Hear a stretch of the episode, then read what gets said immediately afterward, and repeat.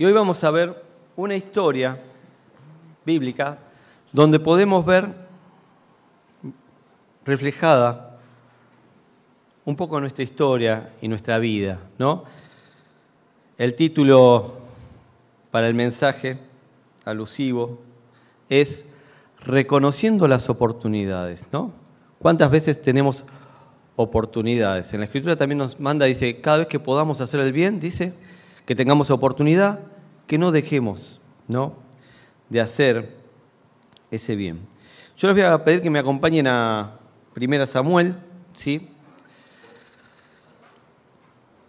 Si se quiere, el personaje que vamos a tocar no es uno de los personajes más preferidos, ¿no? Y vamos a ver la historia de Saúl, ¿sí? Saúl fue el primer rey de Israel. ¿eh? Antes de Saúl gobernaba Samuel, que era profeta, que era juez, pero el pueblo dijo, queremos reyes, queremos como los otros pueblos, queremos ser como los demás.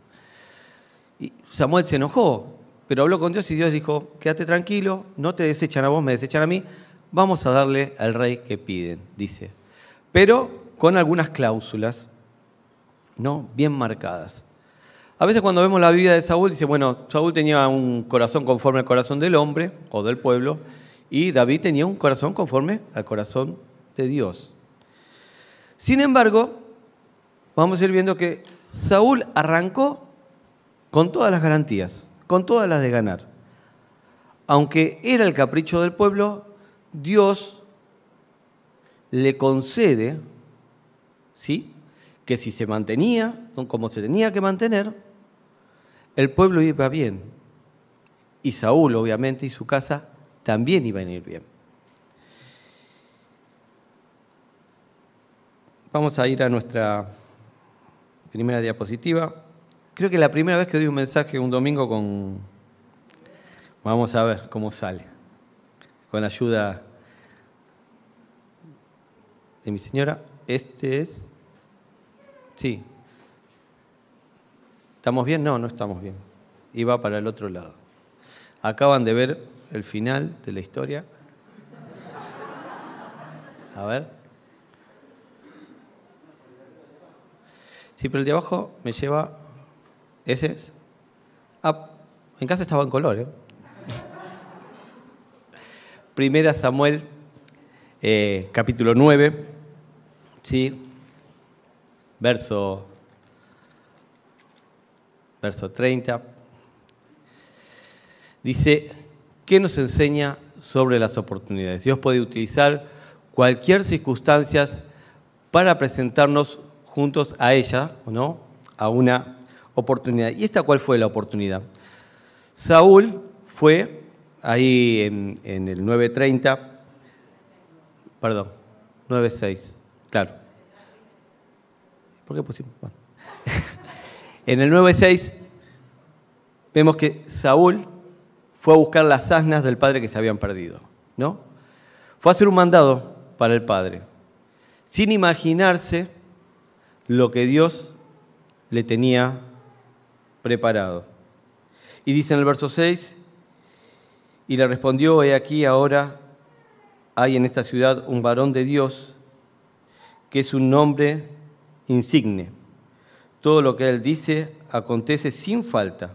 Vamos pues allá quizás nos podrá, nos podrá dar algún indicio acerca del objeto por el cual emprendimos nuestro viaje. ¿no? Yo buscaba esta palabra insigne. ¿Cuántos conocen a qué quiere decir? A ver, ah, qué grande. no, ¿no? Y tiene que ver con esto, que era una palabra firme, que era una palabra decidida, que este hombre, Samuel, ¿no? este profeta de Dios, este hombre, decía las cosas con seguridad, con seguridad. Era así la fama de, Samuel, ¿no? Había sido juez, había estado gobernando el Israel de ese tiempo, así que fueron, ahora estaba como un profeta. ¿Y cuántas veces podemos ver en nuestra vida que quizás vamos en circunstancias y no esperamos que Dios se manifieste? Y Dios nos sorprende, ¿no? Y Dios nos sorprende. ¿Cuántas veces Dios nos sorprende en momentos y en circunstancias que nosotros no esperamos? Ahí está, la segunda. dice, ¿qué nos enseña sobre las oportunidades? Dice, Dios se encarga de darnos los recursos para cumplir sus propósitos frente a las oportunidades. Y podemos ir al 10, verso 9 y 10.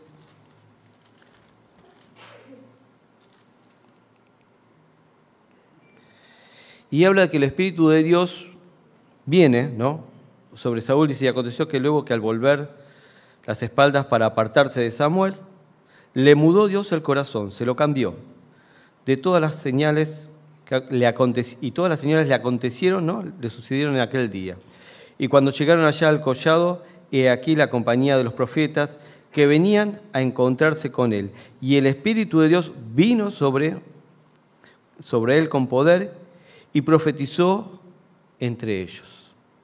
Así que un campesino que no esperaba nada, yendo a hacer un mandado, se encuentra con un hombre de Dios que le declara y le dice todo lo que le iba a suceder. ¿No? Y toma esta oportunidad y avanza. Pero ahora Dios lo va a capacitar para que pueda hacer esta gran obra y da una señal notoria ¿no? al pueblo, ¿no? como que Dios lo estaba eligiendo. Hasta ahora todo un éxito la vida de Saúl. ¿eh? Bueno, acá vamos a ver, ¿no? ¿Qué nos enseña sobre las oportunidades? Dice, siempre habrá voces que juzguen las oportunidades que se nos, que se nos presenta. ¿no? Y está ahí en 1 Samuel 10, 24 al 27, ¿no? Se los cuento, donde se presenta, lo presenta Samuel a Saúl, lo presenta delante del pueblo, pero algunos del pueblo dice, lo menospreciaron. Dice, este va a salvar a Israel, este campesino nos va a salvar. Dice que lo tuvieron en menos. Tanto es así que presentaron, le presentaban presentes ¿no? del pueblo y estos hombres que dice que eran, en el verso 27, pero algunos hombres perversos dijeron, ¿cómo nos ha de salvar este? Y le tuvieron en poco y no le trajeron presentes, mas él disimuló. ¿No? Saúl también tenía, se sentía poco todavía delante de Dios. Cuando lo van a ungir, no lo encuentran. ¿Dónde está? Tienen que pedirle a Dios, decirle, ¿dónde está? Dice, está en el bagaje, está ahí con, con los bártulos, está escondido, ¿no? Tenía temor, ¿no? Se consideraba poco, porque más adelante Samuel se lo dice, ante tus ojos vos eras poco, pero esto que se consideraba poco le duró poco, porque después se lo creyó. Y empieza un camino lo que diría yo, un, camino descendente. Pero yo lo que quería con este pasaje y con este personaje es que nos, nos sintamos un poco como Saúl, ¿no? ¿En qué sentido? Que un día recibimos a Cristo, un día el Espíritu Santo vino a morar dentro de nosotros y teníamos gozo y teníamos fulgor, quizás nos reconocíamos pocos también, y quizás con dudas y algunos familiares quizás dicen, y vos ahora sos cristiano, ¿no? ¿Cuántas veces cuando una vida descarriada, cuando llevamos vidas descarriadas, ¿no? Y cambiamos, dice, uy, este cambió, ¿te acordás? Se tomaba todo, se fumaba todo. Este era un perdido. Y no dan, como quien dice, no dan dos pesos, ¿no? Sin embargo, el poder de Dios hace que hizo que nuestra vida cambiara. Vamos al siguiente. Muy bien. Y ahí em, empezó Saúl a hacer lo que no tenía que hacer, dice, boicotear nuestras oportunidades. Y este era lo que yo traía, eh, Dios ponía en mi mente y en mi corazón. Oportunidades perdidas, tiempo desperdiciado. y pensaba, ¿cuántas veces perdí la bendición y el favor de Dios y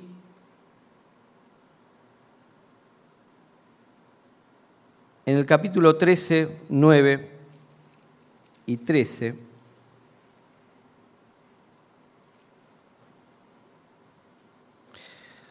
cuenta la historia de que acá viene el primer error de Saúl.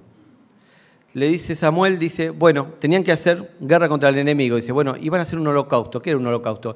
Eran animalitos que le ofrecían a Dios. Era un regalo para Dios para conseguir el favor de Dios para ganar la batalla. Era un reconocimiento a Dios para poder ganar la batalla, ¿no? Como que confiaban en él. Pero Samuel le da un mandamiento a Saúl y le dice, escúchame, espérame siete días, que yo voy a venir y voy a hacer el holocausto. ¿Entendiste? Ok, le dijo Saúl. Pero pasaron los siete días y dice que los enemigos ya se ponían en batalla y algunos del pueblo se iban. Y a Saúl le entró miedo. Entonces, ¿qué hizo? Antes que viniera Samuel, hace el sacrificio. Cuando viene Samuel, no, él dice, bendito de Jehová, uy, por fin viniste. Y Samuel le dice, ¿qué hiciste? ¿Qué hiciste? Y ahí encontramos quizás lo, primero que muchas veces nos sucede, que es antes la adversidad, usar nuestros métodos y no los de Dios. Y acá le pasaron tres cosas a, Saúl. No tuvo la paciencia que tenía que tener en la adversidad. No tuvo la fe y la confianza que tenía que tener. E hizo algo que Dios no le había pedido, que estaba reservado para Samuel. Y Samuel le dice, locamente has hecho, locamente has hecho. Y yo lo pensaba para la vida personal, ¿no? ¿Cuántas veces nos encontramos en esa disyuntiva que tengo que resolver rápido, ¿no? Es como los vendedores, ¿no? Cuando vas a comprar un auto te dice, la última carpeta, te llevas este porque ya se vendió todo.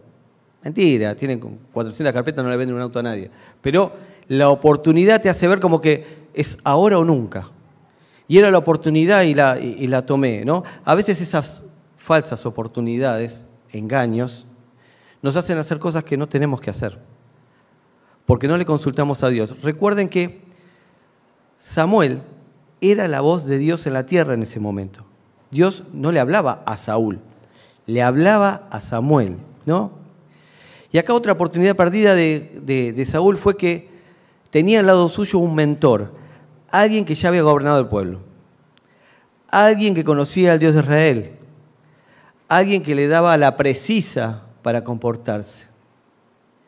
¿Y cuántas veces tenemos al lado nuestro un líder espiritual ante un conflicto nos puede dar la precisa? Y en vez de irle a preguntar el consejo espiritual, ¿qué hacemos? Y estaba en apuro, hice lo que pude.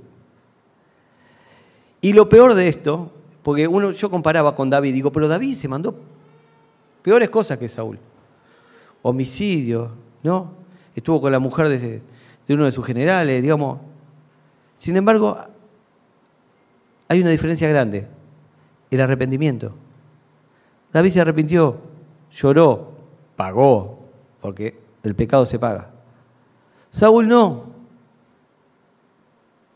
Y muchas veces somos como Saúl. ¿Por qué hiciste locamente? Y porque no me quedaba otra. Era la única alternativa. ¿Era la única alternativa? ¿O la alternativa era confiar en Dios?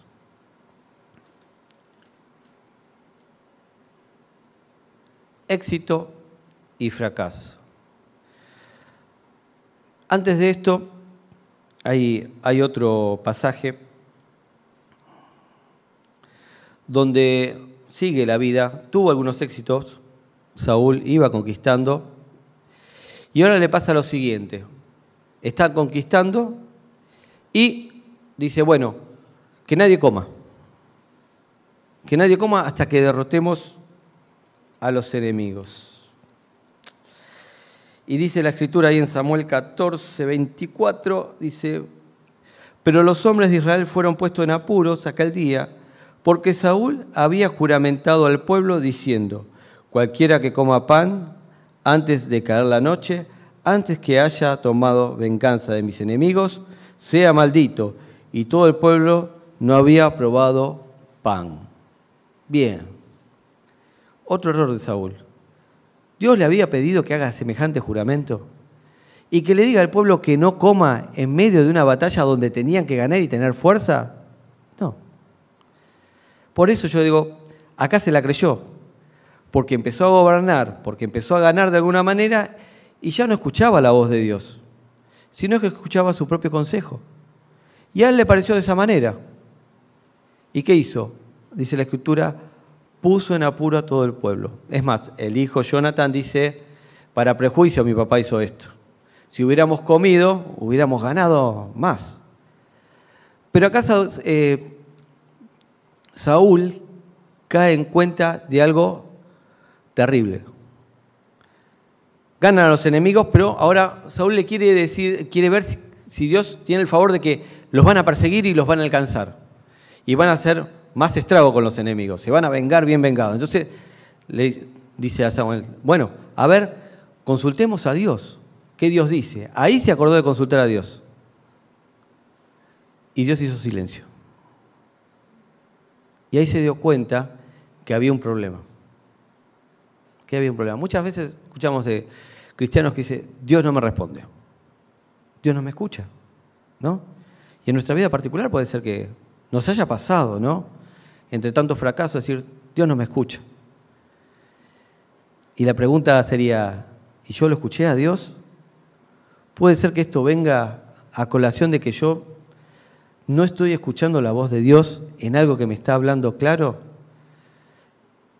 Y empezó a revisar. Y Saúl tenía buenas intenciones, pero no, Dios no quiere buenas intenciones. Ahora después vamos a ver lo que Samuel le dice. Dios quería solamente obediencia y con eso alcanzaba. Y empieza a investigar por qué era el problema. El problema es que su hijo Jonathan había comido. Y encima se adelantó, dijo, aunque sea mi hijo lo voy a matar, tiene que morir.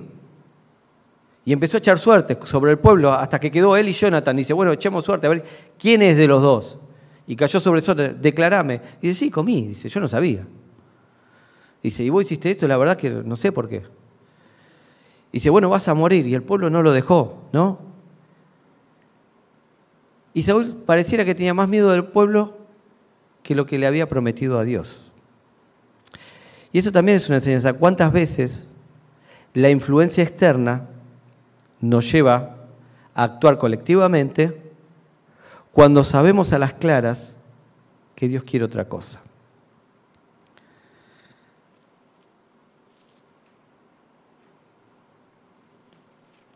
No quiero pasar por alto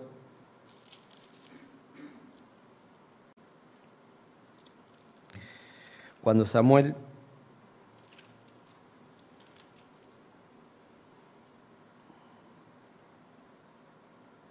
quince, veintidós, éxito o fracaso, vuelve a fracasar Saúl. No quedó acá su error, sino que siguió avanzando. Y ahora Dios le había dicho que tome a los enemigos y que mate todo y que no perdone nada. Sin embargo, ¿qué hizo Saúl? Lo que le pareció. Entonces, lo más gordo del ganado, lo más lindo que vio, dijo, esto no, esto me lo quedo. Y le perdonó la vida al rey, ¿no? De Amalek.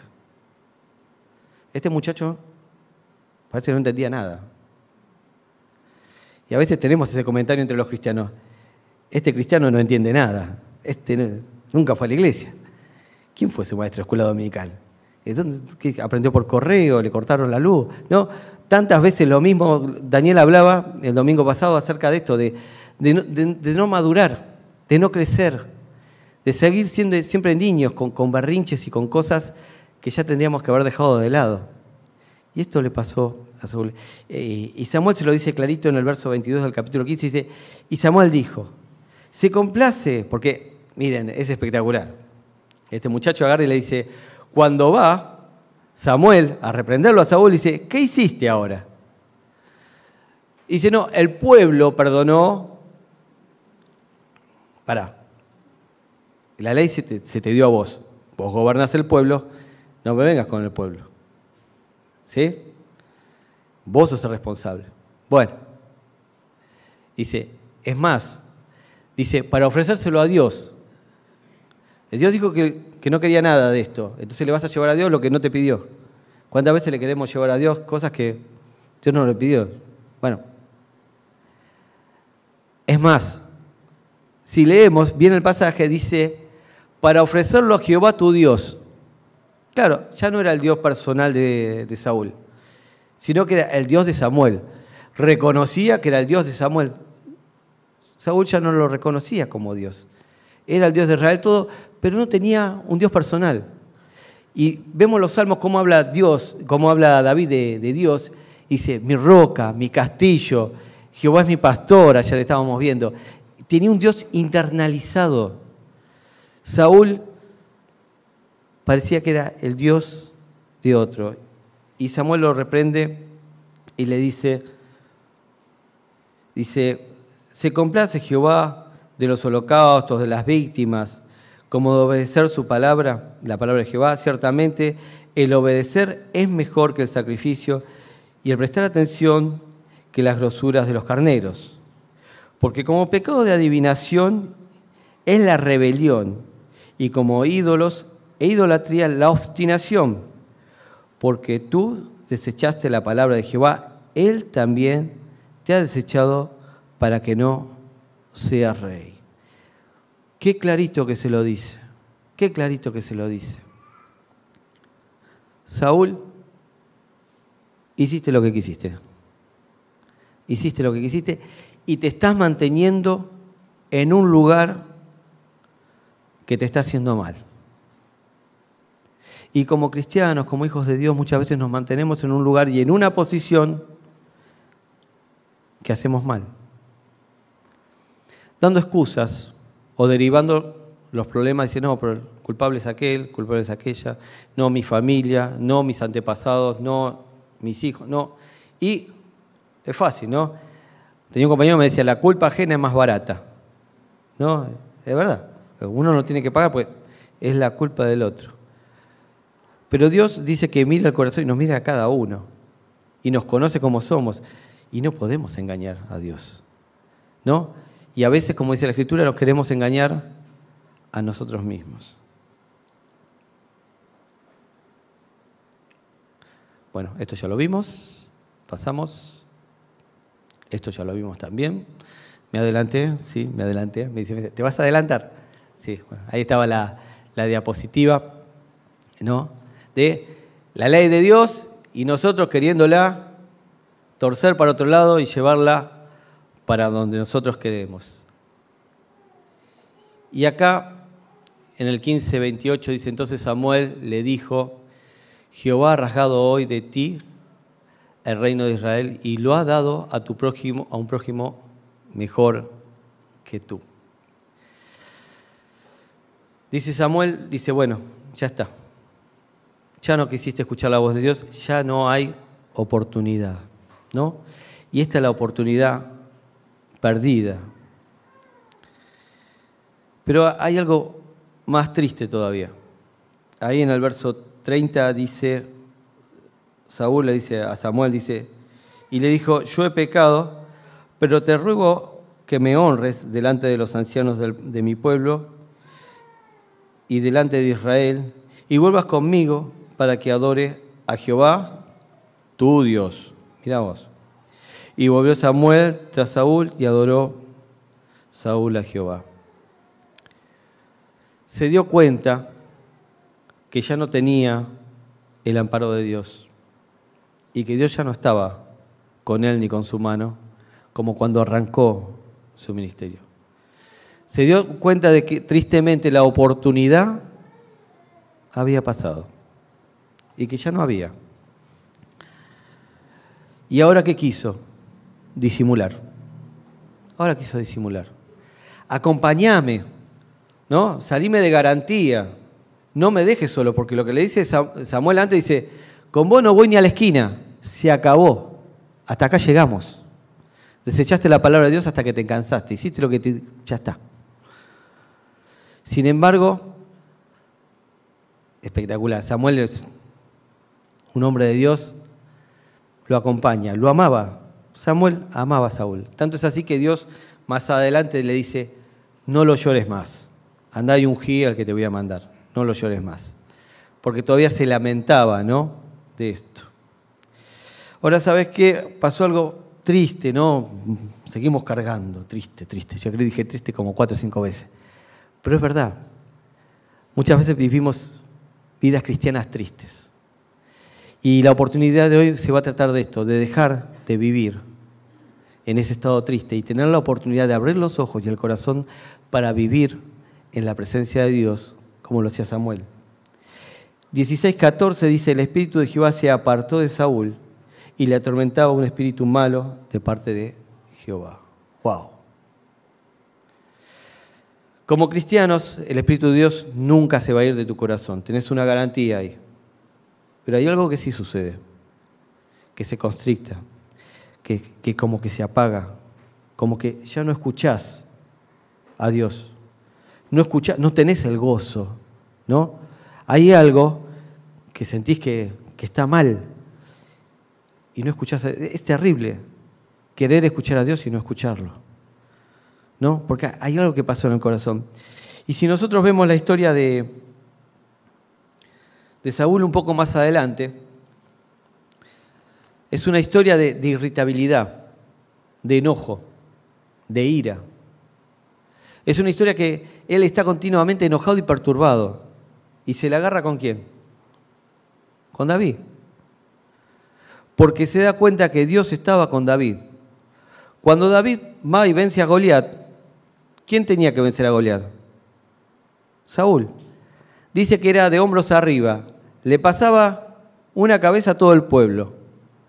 Era el paladín que tenía que luchar contra Goliat. Y tuvo miedo. Y como se fue a esconder la primera vez entre medio del bagaje, ahora también tenía miedo en su corazón y se escondió. Y fue un muchacho e hizo la proeza en el nombre de Dios. Y esto en un principio le sacó agobio, ¿no? Y Saúl podía haber dicho, bueno, ya que es el ungido de Jehová, bueno, vamos a darle paso y vamos a ayudarlo. Y si, Dios lo quiso así, yo me bajo de acá y que, y que venga el que tiene que estar. Pero no, no. Él permaneció duro en el lugar que Dios ya le había sacado y escuchó el cántico de Saúl a sus miles y David a sus diez miles. Y ya no lo vio pacíficamente, lo quería matar. Y en dos ocasiones, eh, es medio gracioso, ¿no? Y lo contábamos contigo. Estaba con una lanza, imagínenselo a David sentado allá, comiéndolo más bien, y, y Saúl tirándole con la lanza, queriéndolo matar. No podía con él. Y lo persigue, y lo persigue. Y cuando David le dice, mira, Dios te entregó en mis manos, y él les reconoce, más justo vos que yo, mi hijo David, y que esto que lo otro, pero se le pasaba los cinco minutos, venía el espíritu malo y se acababa la fiesta. Hasta el mismo hijo casi quiere matar. Porque entendía Jonathan que David iba a ser el rey de Israel. Y yo me preguntaba, ¿puede haber cristianos en semejante angustia? Acompáñenme a Santiago capítulo 4. Saben que la carta de Santiago está escrita para cristianos, ¿eh? Para cristianos. Y así como se hablaba el domingo pasado de cristianos espirituales y carnales, hay algo que el cristiano carnal sufre continuamente. Y es esta perturbación. Y dice Santiago en capítulo 4, dice, ¿de dónde vienen las guerras y los pleitos, las peleas entre vosotros? No es de vuestras pasiones las cuales combaten en vuestros miembros, ¿no? Le dan lugar a sus pasiones. Codiciáis si no tenéis, matáis y ardéis de envidia, pedís eh, y no pedís, no podéis alcanzar, perdón. Eh, combatís y lucháis, pero no tenéis lo que deseáis porque pedís mal. Eh, pedís y no recibís porque pedís mal para gastar en vuestros deleites, o almas adúlteras no sabéis que la enemistad del mundo es, la amistad con el mundo es enemistad con Dios. Cualquiera pues que se constituye amigo del mundo se constituye enemigo de Dios.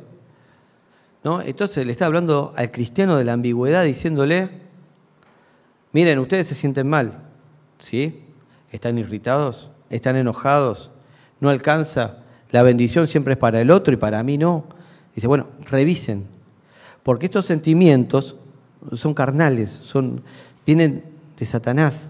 Esta perturbación que sienten es porque el Espíritu de Dios se hizo chiquito adentro de ustedes. ¿Y por qué pasa esto? Por la dureza del corazón, por hacer las cosas a nuestra manera y por permanecer en ese lugar mucho tiempo. Y esta es la gran oportunidad que hoy Dios nos trae y nos ofrece para cambiar la historia. Para cambiar la historia. Miren, oportunidades no tenemos toda la vida. Yo generalmente lo digo, para criar los hijos, ¿cuántas oportunidades tenemos? Una. Para ser buenos hijos, ¿cuántas oportunidades tenemos? Una. Buenos nietos, hermanos. No tenemos tantas oportunidades. La vida es una y es, como dice la Biblia, como la flor, ¿no? Que hoy está y mañana no está. Y, las oportunidades Dios las brinda todos los días. Y es el aquí y el ahora. Y pensaba cuántas veces las oportunidades se nos pasaron, ¿no? Yo creo que tengo guardadas muchísimas oportunidades que dejé pasar. Muchísimas. Y me lamento de ellas. Pero también tomo la palabra de Pablo cuando dice, bueno, olvidando lo que queda atrás, ya con lo que quedó atrás no puedo hacer nada. ¿No? Es llorar sobre la leche derramada. Pero hoy, como dice la palabra de Dios, el día de salvación. Hoy es el día aceptable. Hoy tenés la oportunidad de cambiar esa realidad. Yo no sé si en tu vida hoy estás en gozo, en plenitud, en tu relación con Dios, o si algunas de estas cosas que le pasó a Saúl te vienen pasando. Y estos sentimientos encontrados y de frustración están en tu corazón. La buena noticia y la oportunidad de hoy es que te podés deshacer de eso. ¿No? Eso es hermoso.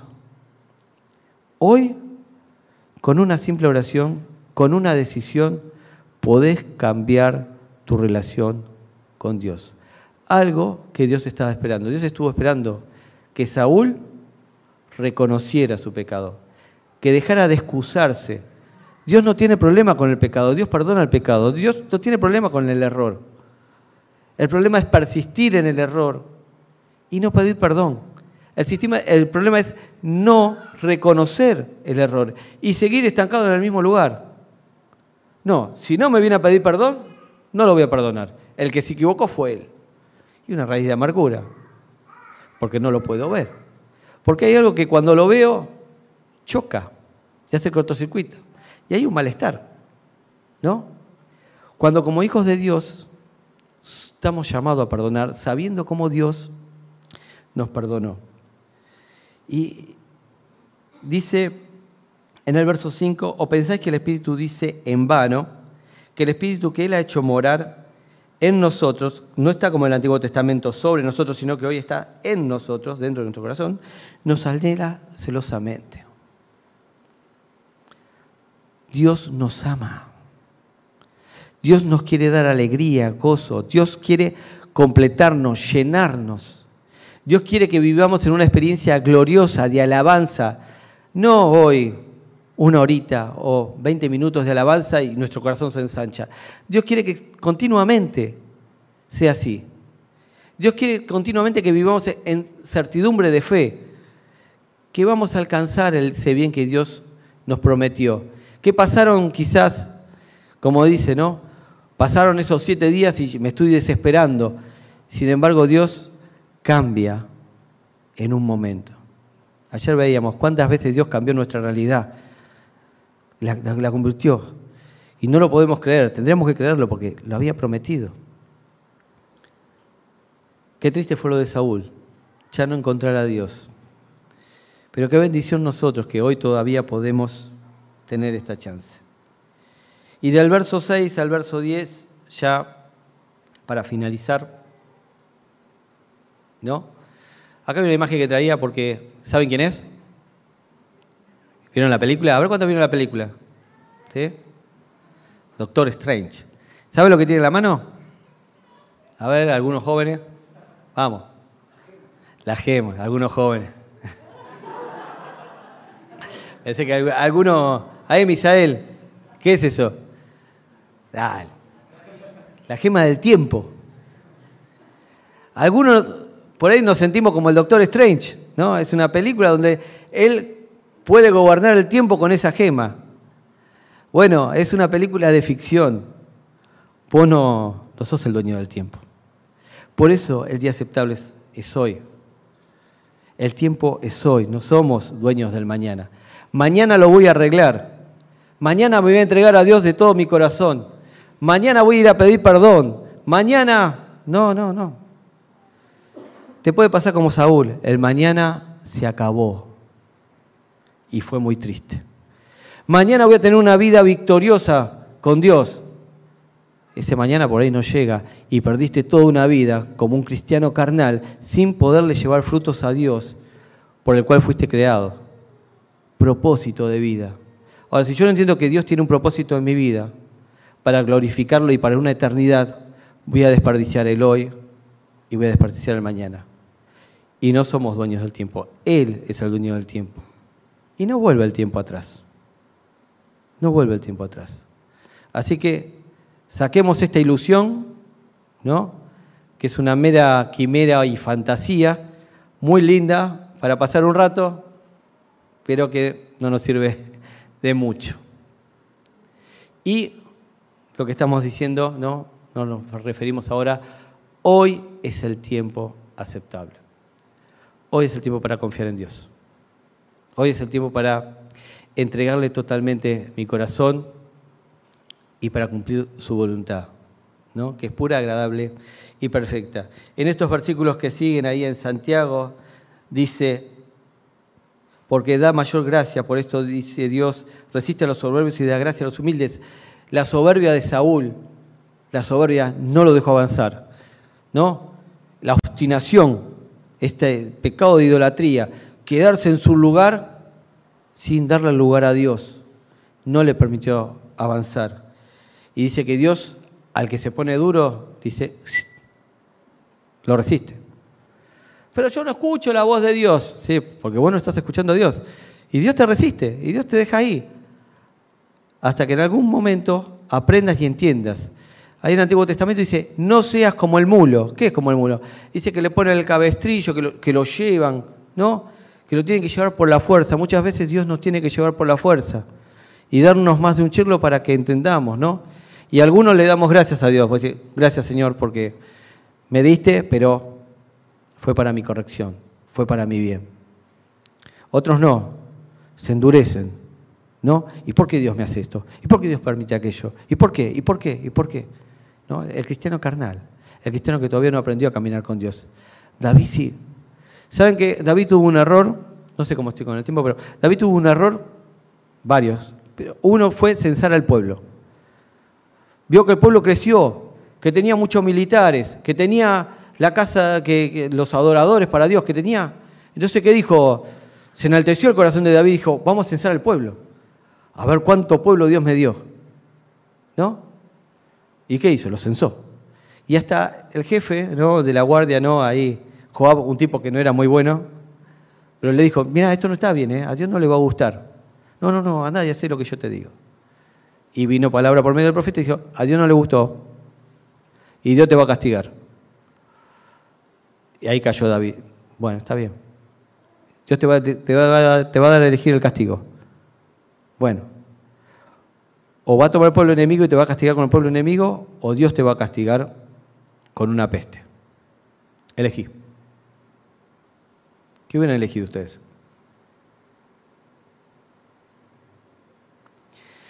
Dijo David, conociendo a Dios y conociendo la misericordia de Dios, dijo, no, que no me castigue el hombre, castigame vos, castigame vos, porque vos vas a tener misericordia. Y fue así que Dios lo castigó, pero Dios tuvo misericordia. Cuando aceptamos la corrección de Dios, cuando enderezamos el camino, vemos la maravilla de la misericordia de Dios. Someteos pues a Dios ¿eh? agachada la cabeza. Acá estoy, Dios, con todos mis problemas. Vos los vas a solucionar. Resistid al diablo. La tentación de hacer las cosas como a mí me parece, que te susurra en el oído. Y Él huirá de vosotros, no le va a quedar otra. Y Dios va a hacer su voluntad. Acercaos a Dios y Él se acercará a vosotros. Pecadores, limpian las manos, los de doble ánimo, purifiquen vuestros corazones. Basta de andar en dos caminos. Basta, dice Dios. Y Samuel se lo dice clarito, dice, si Jehová es de Dios, sigan a Jehová. Si Baal es Dios, la idolatría, sigan a la idolatría. Ahora, escuchen bien una cosa, le dijo Samuel. Yo y mi casa vamos a servir a Jehová. Ustedes hagan lo que bien les parece. ¿Cuál es tu respuesta hoy para Dios? Le podés decir a Dios de todo tu corazón, yo y mi casa te vamos a servir. Te voy a servir de todo mi corazón. Basta con la rebeldía que vengo. Renuncio a la rebeldía, renuncio a mi tosudez, renuncio a la falta de perdón para hacer tu voluntad y realmente tener bendición y esa comunión que, perdí. No hay nada más triste que perder la comunión. Y se lo dice una persona que perdió muchas veces la comunión por no escuchar la voz de Dios y por no reconocer delante de Dios. Y, ocurrió conmigo como ocurre con cualquier cristiano. Cuando escucha la voz de Dios, cuando se humilla, dice que viene un refrigerio, que Dios te renueva los huesos, te, revuela, te, renueva el espíritu, te renueva el corazón y querés estar siempre en ese lugar. El último versículo, humillados delante de la mano del Señor y Él los exaltará. Dios tiene pensamientos de bien, de bien. Ahora, hay una parte que hoy te corresponde. Hay una oportunidad clarita que hoy tenés renuncia a vos y acepta la voluntad de Dios. Vamos a agachar nuestras cabezas. Y ahí con lo que entendiste hoy, con lo que Dios te habló a tu corazón, con el momento particular que estás pasando, que lo conoces vos y Dios, con lo que todavía no entregaste y te estuviste manteniendo duro. Y si venís gozoso y venís alegre y venís en una buena comunión con Dios, pedile más. Como dice Dios, probadme y verán que voy a abrir la ventana de los cielos. Pedile más bendición a Dios. Pedile estar más cerca de Dios. Pedile más confianza, pedile más gozo. Pedile perdón por la falta de fe, por la insensatez. Deja que te saque esos malos deseos, esos malos pensamientos, esa turbación en tu corazón. Permití que te llene, entregate todo, vos sabes que no hay nada más lindo que estar en una completa sintonía con Dios. Es un himno muy hermoso, dice, sos mi miedo de tu mirada, no tengo nada que recelar. Ya no queda nada, ya te entregué todo. Que hoy sea este día, donde entregues todo, tus peticiones, tus anhelos, y que reafirmes un compromiso con Dios. Que pueda decir como ese Samuel, yo y mi casa serviremos a Jehová. Y si mi casa no lo sirve, yo igual voy a servir a Jehová. Y aunque vengan los atajos, yo voy a seguir confiando en Jehová y no quiero agarrar esos atajos que me van a llevar a una desobediencia. Hay un texto hermoso que dice, basta el día pasado para haber hecho lo malo. Ya está. Y Dios dice, venid y estemos a cuenta hoy. Hoy es la oportunidad, hoy es el día de salvación. Y si todavía no tenés a Cristo en tu corazón, hoy tenés la oportunidad de recibir a Cristo. Y si todavía no sabes lo que es tener el Espíritu de Dios en tu vida, hoy Dios te lo quiere regalar y quiere llenar tu corazón. Y si recibís a Cristo como tu Salvador, reconociendo tus pecados y aceptando su sacrificio, vas a experimentar una paz y una alegría que no la experimentaste nunca que ningún placer de este mundo te la puede dar. Eso es lo que Dios hoy te quiere regalar.